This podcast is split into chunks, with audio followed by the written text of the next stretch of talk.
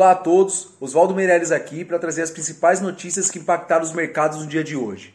Bom, vamos começar nossa resenha falando do nosso queridíssimo ministro aí da Economia, o Paulo Guedes, que estava meio sumido né, nas últimas semanas, não comentou muito sobre as, é, as movimentações recentes, principalmente no âmbito econômico aqui do nosso país. De certa forma, teve até uma especulação é, de que ele poderia estar pensando em, em abandonar o ministério e sair, e sair aí do governo.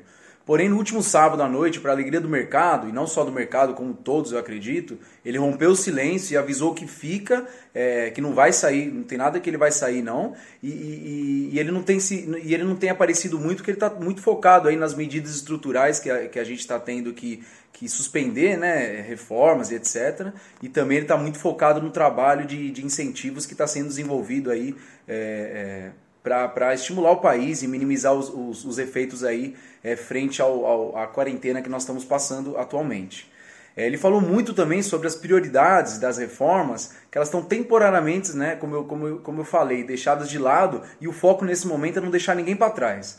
Aqui falando de pequenas, médias e até grandes empresas, trabalhadores informais, ele também comentou, é, com muito foco em reduzir os impactos aí da, é, econômicos aí da pandemia, é, nesses, principal, principalmente no, nos trabalhadores informais aí que acabam ficando sem renda nesse momento.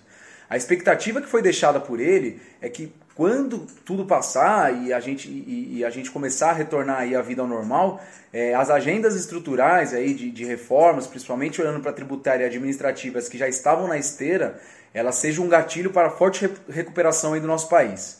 Os mercados subiram aí com o Ibovespa fechando é, por volta de 1,60 de alta e a 74.600 pontos. Também uma notícia que pode ter ajudado nessa alta é de que algumas empresas lá nos Estados Unidos, na área de saúde, elas podem estar encontrando, encontrando aí um tratamento eficaz para o Covid-19.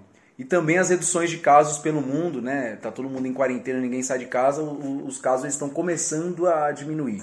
É, destaque de alta aqui fica para nossa querida Magalu, que está sempre aí nos highlights, e para Laboratórios Fleury também. É, hoje, antes da abertura do mercado, o laboratório Fleury ele soltou uma nota que após a queda recente das ações dele, a Bradesco Seguro ela elevou a participação acionária é, para alguma coisa aí perto de 21%. E provavelmente foi essa notícia aí que impulsionou bastante os preços aí do papel.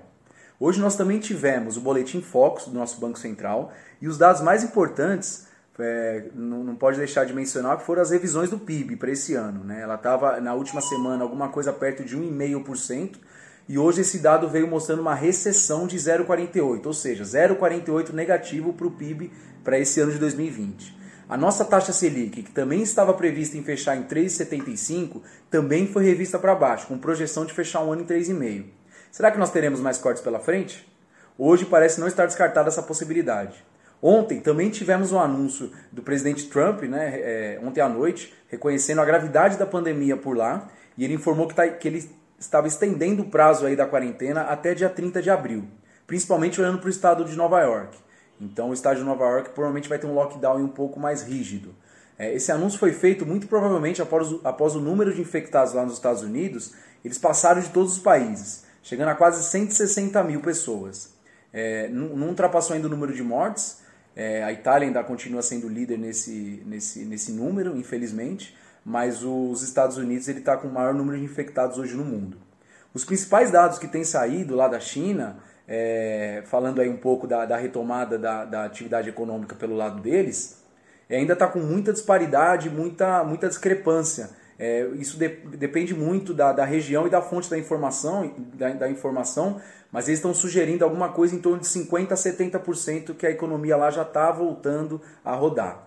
É, um outro fato relevante do mercado de renda variável hoje foram os fundos imobiliários de shopping anunciando aí a suspensão de pagamentos de aluguéis para os próximos meses.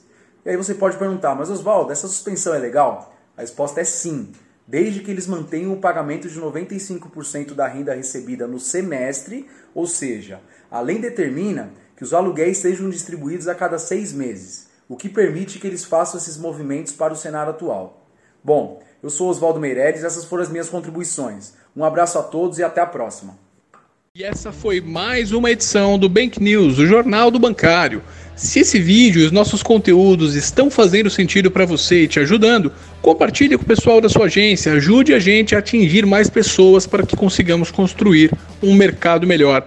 Nos comentários, seja no Spotify, Google Cast ou no YouTube, vocês vão ver as nossas redes sociais. Sigam a Você Bancário, mandem suas perguntas e em breve vocês verão a revolução que faremos na sua carreira. Um grande abraço e uma excelente semana de negócios.